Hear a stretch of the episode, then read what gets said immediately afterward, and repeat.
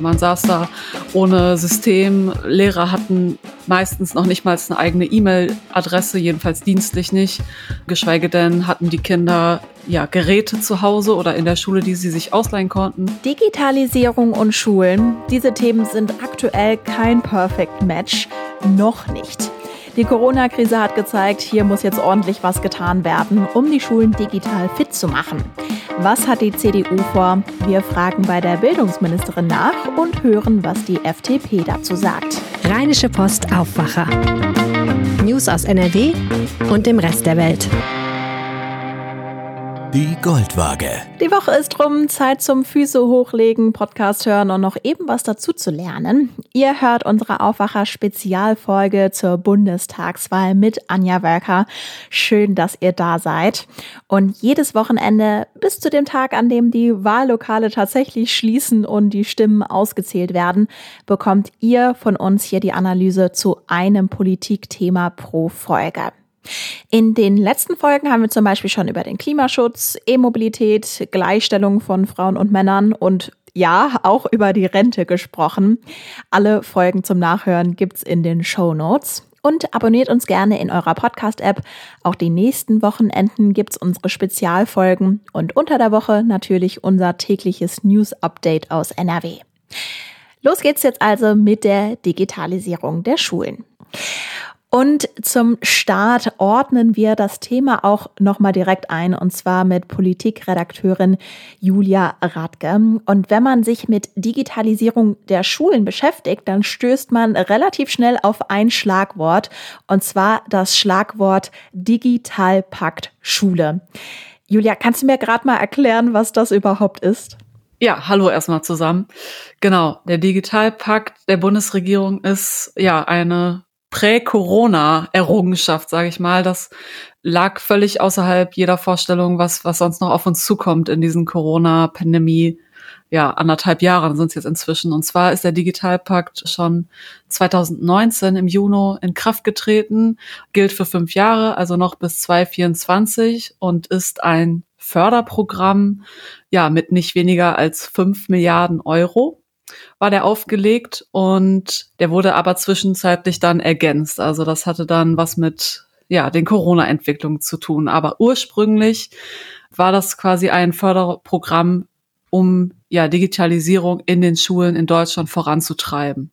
Mit äh, Hardware, Software, Laptops, PCs, auch Tablets, alles, was so zu Medienpädagogik dazugehört, genau.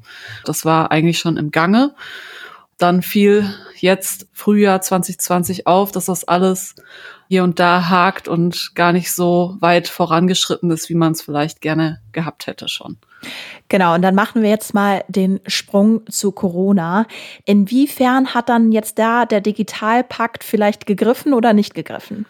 Ja, also wir versetzen uns noch mal kurz zurück in, sage ich mal, März, April 2020, wo alle relativ hektisch in den allerersten Lockdown geschickt wurden, also auch Schülerinnen und Schüler in ganz Deutschland, wo dann klar, die großen Lücken sofort sichtbar und spürbar wurden zu Hause. Man saß da ohne System, Lehrer hatten meistens noch nicht mal eine eigene E-Mail-Adresse, jedenfalls dienstlich nicht. Geschweige denn hatten die Kinder ja Geräte zu Hause oder in der Schule, die sie sich ausleihen konnten. Und so ganz alltägliche Dinge wurden natürlich sofort offensichtlich. Und äh, man hat auch festgestellt, dass der Digitalpakt halt noch nicht so ausgenutzt wurde oder die, die Mittel, die da bereitgestellt wurden. Das lag zum einen daran, ja, dass Schulen, die die Tablets kaufen sollten, die man da so dringend gebraucht hätte, gar nicht kaufen konnten. Nämlich Schulen konnten zum Beispiel im Rahmen des Digitalpakts erst dann mobile Endgeräte kaufen, also Tablets, Computer und so weiter, wenn sie die entsprechende Infrastruktur vorlegen konnten. Also schnelles Internet, WLAN, Breitband, Glasfasernetz, was weiß ich. Das mussten sie erst geregelt haben, um dann überhaupt Gebrauch von diesem Digitalpaktmitteln machen zu können. Und dann war das auch reglementiert in der Regel auf eine gewisse Summe, Euro pro Schule. Ich hatte da jetzt in den meisten Berichten gelesen, es ging so um 25.000 Euro pro Schule. Wenn man das runterrechnet, sind das, ja, bei dem Preis, was die Geräte noch heute kosten, gerade mal 50 Geräte pro Schule. Und wir wissen, äh, keine Schule hat nur 50 Schüler. So, das äh, hat man dann festgestellt und da hat die Regierung auch relativ schnell gesagt, wir müssen aufstocken. Also dieser Digitalpakt, der reicht angesichts der Corona-Probleme überhaupt nicht aus. Und dann hat man Folgendes gemacht. Man hat nochmal drei Pakete geschnürt im Wert von nochmal 500 Millionen. Dann rechnen wir kurz zusammen. Digitalpakt waren schon 5 Milliarden. Dann sind das, ja, 6,5 Milliarden Euro, die dann da quasi am Ende bei standen. Und das sind so Punkte, die jetzt klar, die gingen nicht von heute auf morgen. Aber im Laufe des Pandemiejahres 2020 äh, wurden halt drei Pakete nochmal auf den Weg gebracht. Okay, das heißt, da ist jetzt nochmal dreimal neues Geld dazugekommen. Konnte das letztendlich dann auch genutzt werden? Ja, also man kann sagen, zu dem Sofortprogramm im Sommer letzten Jahres, was vor allen Dingen an die Schülergeräte gerichtet war, das wurde sofort von den Ländern dankend angenommen und umgesetzt. Natürlich in jedem Bundesland anders. Also manche Länder haben äh, quasi von ganz oben Geld vorgestreckt an die Schulen und haben das nachher verrechnet. Anderswo lief es leider ein bisschen komplexer. In NRW hat man es zum Beispiel über Anträge gemacht, die die Schulen an die Kommunen stellen mussten oder ans Land, ich weiß gerade gar nicht. Auf jeden Fall ähm, lief das überall anders. Und ähm, es gab dann immer verschiedene Zahlen, so viel ist bewilligt, so viel ist gekauft. Aber im Prinzip kann man sagen, das lief schon ganz gut, was da in der, in der, in der Notsituation nochmal zugeschusst wurde. Jetzt schauen wir mal konkret auf die Forderungen der Parteien in diesem Bundestagswahlkampf. Wir sprechen ja hier mit PolitikerInnen von der CDU und von der FDP. Welchen Umfang hat denn dann jetzt die Digitalisierung der Schulen in den jeweiligen Wahlprogrammen? Also da muss man bei CDU und FDP sagen, einen großen Bereich nehmen sie ein. Also rein von dem Anteil im Wahlprogramm ist das schon viel Platz, was sie da einnehmen, teilweise mehrere Seiten. Und beide gehen da schon groß drauf ein, weil das natürlich auch eines der brennenden Themen ist, was man jetzt zuletzt überall vorgehalten hat bekommen. Also mit den Themen ziehen sie schon klar in die Wahl ein. Und dann schauen wir nämlich jetzt auf die Details. Das Plädoyer. Die CDU schreibt in ihrem Wahlprogramm, Corona hat aber auch Schwächen offengelegt. Das beginnt damit, dass wir in Sachen digitaler Bildung dringend anpacken und unsere Schulen modernisieren. Dazu spreche ich jetzt mit Anja Karliczek. Sie kommt gebürtig aus Ibbenbüren im Kreis Steinfurt und die CDU-Politikerin ist zugleich die aktuelle Bildungsministerin. Ich habe sie gefragt, was die CDU also genau mit anpacken und modernisieren meint. Denn wenn ich jetzt zumindest an den ersten Corona-Lockdown mich zurückerinnere, dann kann ich mich zum Beispiel an Berichte von Lehrerinnen erinnern, die Arbeitsblätter wirklich ausgedruckt haben und die dann mit ihrem Auto zu einigen Familien nach Hause gefahren haben, was natürlich eine ziemlich bizarre Vorstellung ist. Also wir haben ja mit dem Digitalpakt eigentlich schon vor der Corona-Krise die Grundlagen gelegt, dass zumindest das Geld vorhanden ist und dass dann eben diese ganze Digitalisierung in den Schulen in die Umsetzung gehen muss. Das ist anfangs sehr langsam angelaufen, weil wir ja auch so einen Dreiklang organisiert hatten. Das erste war, wir wollten Konzepte, dass sich eben auch vor Ort Gedanken gemacht wird, was soll eigentlich erreicht werden mit der Digitalisierung, weil es geht ja nicht um Technik. Technik ist Mittel zum Zweck, um das Lehren und Lernen einfacher zu machen, um ein Selbstverständnis zu entwickeln, wie man mit digitalen Medien umgeht. Und mit digitalen Medien hat man jetzt auch endlich die Chance, das Thema Chancengerechtigkeit in der Bildung nochmal ganz anders anzupacken, als wir das vorher hatten. So, und jetzt haben wir in der Corona-Krise gesehen, dass doch eine große Dynamik und auch, ich sag mal, ein bisschen Mut entstanden ist, sich einfach mal damit auseinanderzusetzen, was können denn Lernmanagementsysteme, wie kann ich sie denn auch nutzen? Also die Länder und auch gerade die Schulen selber sind jetzt viel mutiger geworden, einfach auch mal konzeptionell zu überlegen, was wollen sie denn? Wir sind parallel hingegangen und haben gesagt, wir verzichten jetzt erstmal auf Konzepte, schafft erstmal die Technik an, probiert die Technik erstmal aus und da ist jetzt eine Menge passiert, aber nichtsdestotrotz, wir müssen ja jetzt diese ganze Systematik, wie gehe ich mit Lernmanagementsystemen um, wirklich jetzt nochmal ein bisschen systematisieren und auch noch mehr Beratung da reingeben, weil Digitalisierung, das fängt jetzt im Grunde im Alltag erst an und das ist noch ein Prozess, Didaktik, pädagogisch die Systeme jetzt aufzubauen. Das ist noch ein langer Prozess, aber das muss jetzt eben weitergehen und wir müssen jetzt die Dynamik, die entstanden ist, jetzt erhalten. Und das ist die große Kunst. Wie kann man denn Dynamik erhalten? Sie haben jetzt gerade auch schon gesagt, Digitalpakt war ja quasi jetzt Status quo. Und wenn wir auf die Bundestagswahl schauen, dann reden wir natürlich darum, was kann in Zukunft kommen? Also was kann on top kommen, damit das besser werden kann? Also ein großer Dreh- und Angelpunkt ist ja die gute Ausbildung der Lehrkräfte. Wir haben schon mit den Ländern zusammen qualitätsoffensive Lehrerbildung, ein großes Programm wo wir quasi in die Hochschulen hinein die Digitalisierung in der Lehre halt quasi in den Alltag der Lehrkräfte umsetzen, indem wir die neuen Lehrkräfte so ausbilden, dass sie damit gut umgehen können. Jetzt müssen wir aber die 800.000 Lehrkräfte, die wir in Deutschland schon haben, die also nicht mehr an der Uni sind, die müssen jetzt im Grunde die gleichen Fortbildungsmöglichkeiten kriegen. Und in diesem Zusammenhang bin ich im Moment mit den Ländern im Gespräch, mit einigen zumindest, dass wir mal überlegen, wie können die Lehrerweiterbildungsinstitute und ein Kompetenzzentrum für digitale Lehrerweiterbildung, das vom Bund unterstützt wird, wie kann das vernünftig harmonisiert und zusammengeführt werden, so dass wir da dann auch schneller für diese 800.000 Lehrkräfte die richtigen Materialien an die Hand kriegen. Mhm. Die Union äh, fordert in ihrem Wahlprogramm auch ein Bundesministerium für digitale Innovation und Transformation. Wird die Schule da auch eine Rolle spielen? Naja, es geht ja erstmal darum, Strukturen zwischen Bund, Ländern und Kommunen so zu harmonisieren, dass auch zum Beispiel ein Bürger in die Verwaltung vor Ort geht und alle Dienstleistungen des Staates, egal auf welcher Ebene sie angeboten wird, dann eben auch abrufen kann. Wir sind im Moment dabei, einen nationalen Bildungsraum entwickeln zu lassen, der im Grunde föderierte Angebote auch in den unterschiedlich, auf den unterschiedlichen Bildungsebenen in einem digitalen Raum systematisiert. Das wäre zum Beispiel auch ein Thema, was eben in so einem Bundesministerium dann mitgebündelt werden könnte, weil da muss die Zusammenarbeit zwischen Bund, Ländern und Kommunen sehr harmonisch sein, damit am, im Grunde die Inhalte hinterher auch in die Struktur hineinpassen. Wir sind ja hier an einer besonderen Grenze der Kompetenzen, also natürlich zwischen dem Bund und den Ländern.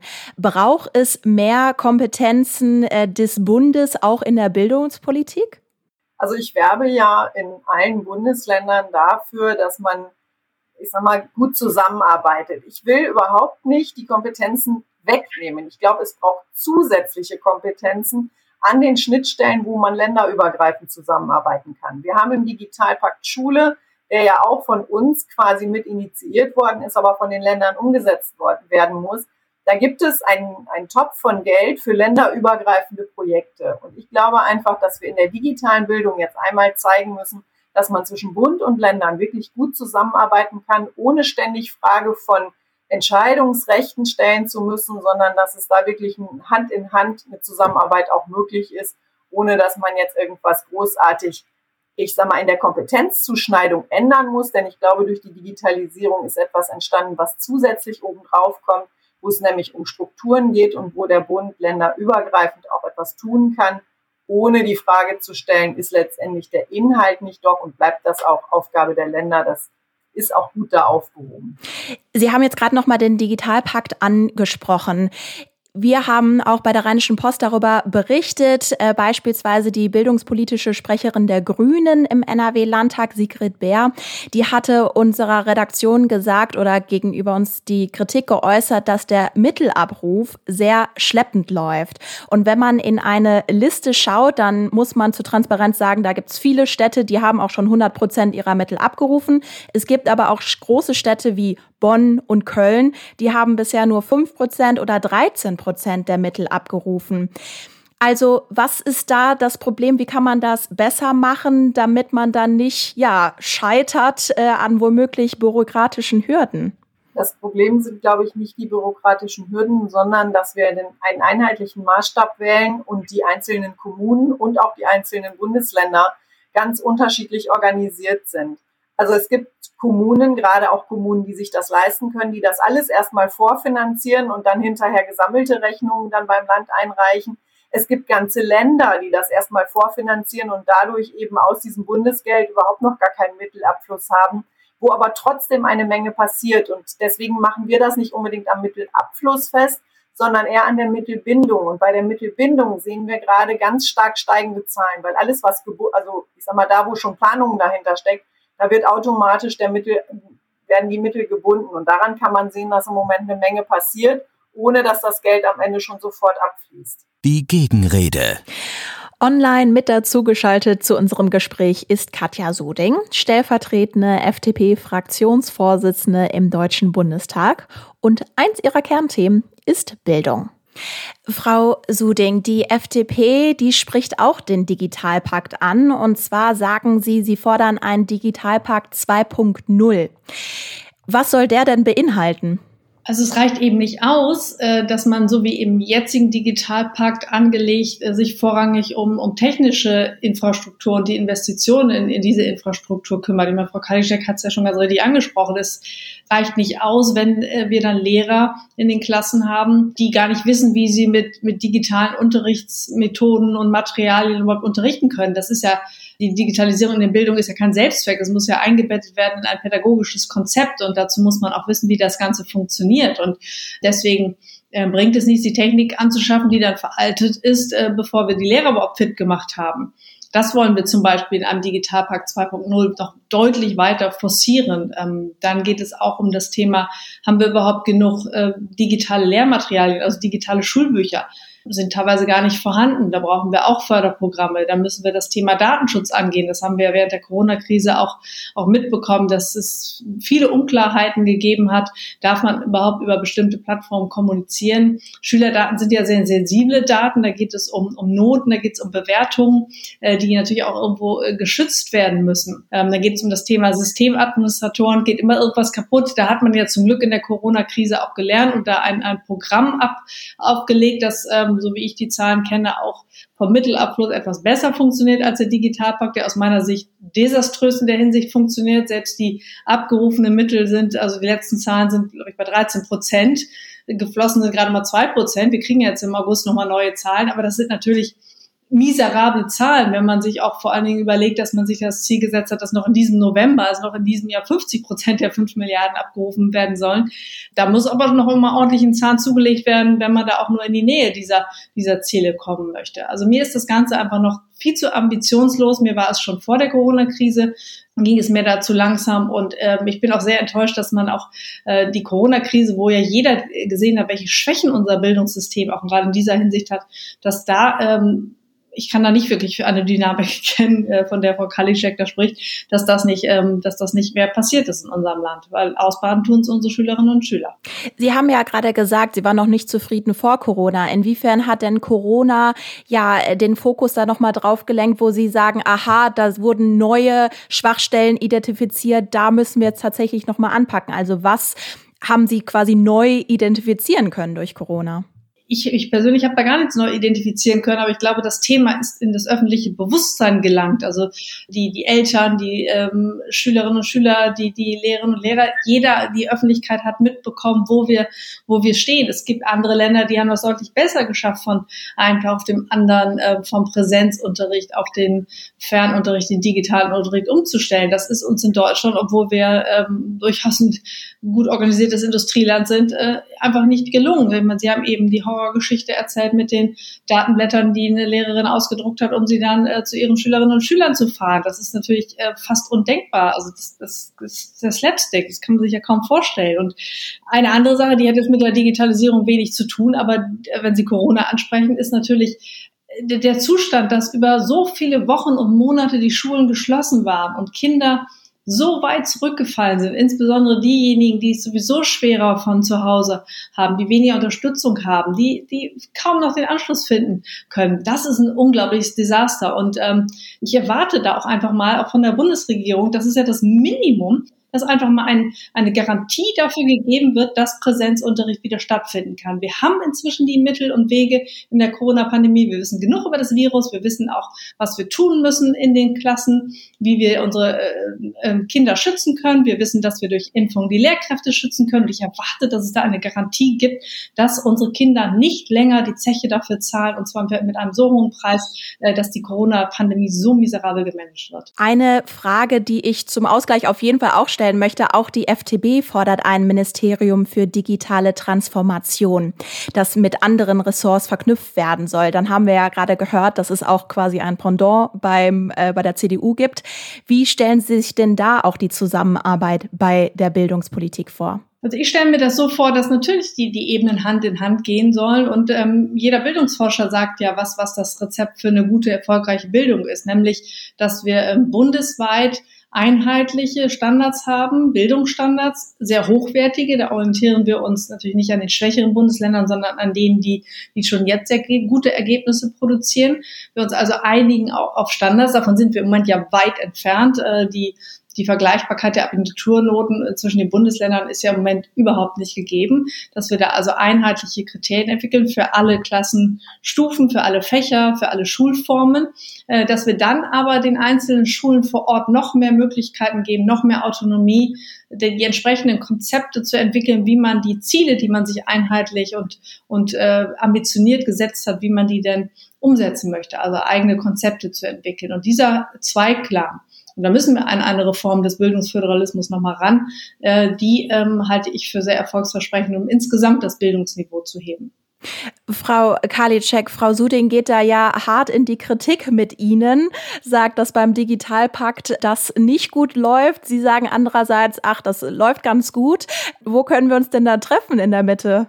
Naja, sie hat gerade mal die Standards angesprochen. Zum Beispiel gibt es ja jetzt bei, den, bei der Kultusministerkonferenz den wissenschaftlichen Beirat, der ja das, was der Nationale Bildungsrat eigentlich tun sollte, den die Länder uns ja aus der Hand geschlagen haben, dass dieser, dass dieser wissenschaftliche Beirat genau diese Standards entwickeln soll. Also Qualitätsstandards für Bildung, das Thema Transparenz und Vergleichbarkeit soll ja in diesem wissenschaftlichen Beirat der Kultusministerkonferenz im Grunde in, erarbeitet werden, so dass das dann über alle Bundesländer hinterher auch erfüllt ist. Das nächste ist ein vergleichbarer Abiturstandard. Die Länder haben sich ja jetzt gerade darauf geeinigt und das ist, also sie hatten auch schon vorher damit begonnen, aber sie haben jetzt nochmal nachgelegt, dass der gemeinsame Abituraufgabenpool also zunehmend dann auch von den Ländern genutzt werden muss, dass also diese Freiwilligkeit, die in den letzten Jahren da gewesen ist, dass die in Zukunft nicht mehr ist. Sie müssen immer größere Teile, gerade auch für die Kernfächer, aus diesem Abituraufgabenpool nehmen, so dass wir dann beim Abschluss natürlich den gemeinsamen Standard haben. Aber ich würde nicht so weit gehen, dass wir nicht grundsätzlich ein gutes Schulsystem haben und dass wir eben jetzt an diesen Schnittstellen, wo wir merken, dass eben auch Mobilität da ist von Eltern mit Kindern, die dann eben auch in anderen Bundesländern wieder Anschluss finden müssen, dass diese Dinge nicht von Länderseite jetzt auch nochmal intensiver länderübergreifend bearbeitet werden muss. Aber genau das ist die Aufgabe des wissenschaftlichen Beirates. Insofern gibt es da jetzt ein arbeitsfähiges Gremium, das muss jetzt zeigen, dass es dann auch Ergebnisse gibt. Kommen wir äh, zum Schluss, wenn wir jetzt über die Mittel sprechen, die Sie beide angesprochen haben. Also Sie haben beide beispielsweise erwähnt, dass die Lehrer auch befähigt sein müssen, mit solchen Digitalgeräten umzugehen, um das auch vermitteln zu können. Da sehe ich große Gemeinsamkeiten äh, zwischen CDU und FDP. Sehen Sie das genauso, Frau Karliczek? Also ich glaube, wenn wir jetzt nach der Bundestagswahl in neue Koalitionen gehen müssen, dass das Thema, wie stellen wir uns eigentlich gemeinsam digitale Bildung vor, gar nicht so ein kontroverses Thema ist, wie das manchmal auch im öffentlichen Raum erscheint. Wir haben doch grundsätzlich alle den Ansatz, dass wir sagen, wir brauchen pädagogische Konzepte. Es ändert eine ganze Menge in der Didaktik und dass man die Schule in den nächsten zehn Jahren stärker verändern muss, als sie in den letzten 30 Jahren verändert worden ist. Ich glaube, auch da sind wir uns einig. Dann ist, glaube ich, die große Frage und vielleicht auch nochmal der Unterschied, wie weit glauben wir denn, dass wir eine Grundgesetzänderung dafür brauchen, um die Zusammenarbeit zwischen Bund, Ländern und Kommunen zu harmonisieren? Ich persönlich glaube, dass wir eine kleine, feine Grundgesetzänderung machen müssen, die sich aber nur auf den digitalen Bereich bezieht, weil wir da heute, wenn ich jetzt zum Beispiel mal auf die Lehrerweiterbildung gucke, da können wir eigentlich nur die Bildungsforschung, also die Bildungswissenschaft liefern und können Infrastruktur am Ende finanzieren. Da muss man gucken, dass man die Verzahnung zu den Lehrerweiterbildungsinstituten in den Ländern besser hinkriegt. Da glaube ich, dass es Sinn machen würde. Aber ansonsten kann man auch andere Möglichkeiten der Zusammenarbeit finden, die untergesetzlich dann stattfinden sollen. Ich bin da sehr positiv. Ich glaube, dass wir da in den nächsten Jahren eine Menge. Frau Suding, leichte Grundgesetzänderungen, gehen Sie d'accord? Naja, wir haben äh, 2018 ja gemeinsam das Grundgesetz geändert. Wir hätten uns da noch ein bisschen mehr vorstellen können wenn Frau Karliczek äh, jetzt auch in diese Richtung geht, dann freut mich das sehr zu hören. Genauso wie man auch natürlich festhalten muss, dass in den letzten ähm, knapp vier Jahren im Bundestag natürlich einiges passiert ist. Wir haben unser Konzept für den Digitalpakt 2.0 schon recht früh in der laufenden Legislaturperiode vorgelegt. Wir sind damals noch aus den Reihen der Unionsfraktion dafür ausgelacht worden, dass wir ähm, das Falsche zu viel wollen. Inzwischen stelle ich fest, dass äh, solche Töne verstummt sind. Inzwischen hat man erkannt, dass es natürlich, um damit digitale Bildung funktioniert, wir die Lehrer äh, fortbilden müssen. Es ist erkannt worden, dass es natürlich auch Systemadministratoren braucht. Ich bin da froh darüber, dass es, dass es da eine Entwicklung gegeben hat. Und das stimmt mich auch durchaus positiv, äh, dass wir dann nach der Bundestagswahl und ich äh, wünsche mir ja, dass wir auch gemeinsam mit der Union, welcher Form auch immer, äh, wieder um ähm, eine Regierungsbeteiligung uns unterhalten werden, darüber sprechen werden, dass wir dann in diesem so wichtigen Feld für, für unser Land ein Stück weit vorankommen. Das, das wäre schön. Die Einordnung. Ja, ziehen wir mal ein Fazit. Bei der Digitalisierung der Bildung hat CDU-Politikerin Karliczek in unserem Gespräch mehrere Ideen angesprochen. Erstens, Lehrer sollen grundsätzlich mit digitalen Medien umgehen können. Die CDU will deshalb, dass Weiterbildungsangebote für bereits ausgebildete Lehrer besser vernetzt werden. Zweitens, Strukturen zwischen Bund und Ländern und Kommunen sollen verbessert werden. Der Zugang zu digital gestützten Bildungsangeboten soll zum Beispiel erleichtert werden, egal von welcher Ebene dieses Angebot kommt. Und drittens, Frau Karliczek kann sich auch eine feine Grundgesetzänderung nur für den digitalen Bereich vorstellen. Zum Beispiel für die Vernetzung von Lehrer-Weiterbildungsinstituten der Länder. Die FDP fordert einen Digitalpakt 2.0, um die Lehrer fit zu machen, digitale Schulbücher anzuschaffen oder auch den Datenschutz in den Blick zu nehmen. Und beide Parteien wollen außerdem ein Bundesministerium mit einem Fokus auf Digitales. Dazu spreche ich jetzt noch einmal mit Politikredakteurin Julia Radke. Julia, Frau Karliczek sagte, die Parteien haben ja grundsätzlich das gleiche Ziel, also mehr Digitalisierung. Frau Suding sagte, sie wolle nach der Bundestagswahl auch gerne mit der CDU über eine mögliche Koalition reden. Sind sich da also Schwarz-Gelb tatsächlich sehr einig? Ja, also wir haben es ja jetzt auch schon rausgehört, die Schwerpunkte sind ähnlich. Dass sie zusammen matchen würden, gerade auch im Bildungsbereich, glaube ich gerne. Das äh, merkt man ja auch, also in NRW regiert ja auch Schwarz-Gelb und ähm, ja, das klappt ganz gut, wo man da auf die Einzelheiten nochmal auf Landesebene schauen müsste. Aber was mir konkret fehlt, und jetzt fange ich mal mit der Kritik an. Beide haben jetzt, klar, es ging jetzt um Digitalisierung, aber ich finde, das lässt sich nicht trennen von der Frage, wie lösen wir den eklatanten Lehrermangel, der noch auf uns zukommen wird? Wie lösen wir den Bereich Inklusion und Migration? Also die ganze Unterrichtsform muss ja moderner gestaltet werden. Es reicht ja nicht alleine über Technik nachzudenken. Das, das alleine macht Schule ja noch nicht modern. Und da bleiben sie, würde ich mal sagen, jetzt außen vor. Es muss halt bei der Lehrerausbildung auch jetzt nicht nur gefragt werden, wie können wir die äh, mit E-Mail-Adressen versorgen oder mit neuen Lerntechniken, sondern wie können wir überhaupt Leute wieder für den Beruf begeistern? Wir haben Studien, die uns ja vorzeigen, wie viel Zehntausende Lehrer, zwar nur an bestimmten Schulformen, nämlich Berufsschulen und Grundschulen, aber die uns fehlen werden. Da bringt auch eine schnelle Breitbandverbindung nicht so viel, wenn die Klassen immer größer werden, ähm, Wobei man der FDP zugutehalten muss, sie hat einen Ansatz zum Thema Lehrer- und Lehrkräftemängel im Wahlprogramm schon drin. Und zwar will die FDP die Lehrerausbildung bundesweit komplett umstellen auf ein duales System, also ein duales Lehramtsstudium, quasi das Theorie- und Praxisphasen von Beginn an komplett sich abwechseln und auch den gleichen Stellenwert einnehmen. Und ähm, genau an der Stelle muss man weiterdenken. Meine Kollegin Kirsten Bialdiger, die für die RP ja hauptsächlich die Schulthemen abdeckt, hat mir noch das Beispiel erzählt. Sie war mal mit vor ein paar Jahren damals noch mit Hannelore Kraft in Norwegen. Wenn man da in eine Schule geht, da glaubt man gar nicht, dass es eine Schule ist. Also das hat nicht nur was mit Technik zu tun, sondern auch ja, diese Standardsituation, Lehrer vorne, Schüler sitzen brav und hören zu, Frontalunterricht. All das, ja, muss neu gedacht werden. Es muss mehr Geld ausgegeben werden, insgesamt für den Bereich Schule. Und klar, wir brauchen Technik, aber wir brauchen auch genug Lehrer. Das ist so ein Thema, was hier jetzt gar nicht angesprochen wurde. Das äh, wäre so meine Kritik. Das heißt, Digitalisierung der Schulen ist nur ein kleiner Teil, wenn wir grundsätzlich über die Thematik der Schulen sprechen. Danke dir, Julia. Ja, bitte. Und das war unsere Spezialfolge zur Bundestagswahl, die Goldwaage zur Digitalisierung der Schulen. Wenn euch die Folge gefallen hat, dann teilt sie doch gerne auf Social Media, auf Twitter oder auf Instagram und erzählt euren Freunden und eurer Familie davon. Wir hören uns zur nächsten Spezialfolge nächstes Wochenende, also nächsten Samstag wieder. Und am Montag gibt es ganz regulär ab 5 Uhr morgens wieder unser tägliches News-Update. Da hören wir uns dann auch wieder. Danke fürs Zuhören. Mein Name ist Anja Wölker. Bis bald. Mehr Nachrichten aus NRW gibt's jederzeit auf RP Online. rp-online.de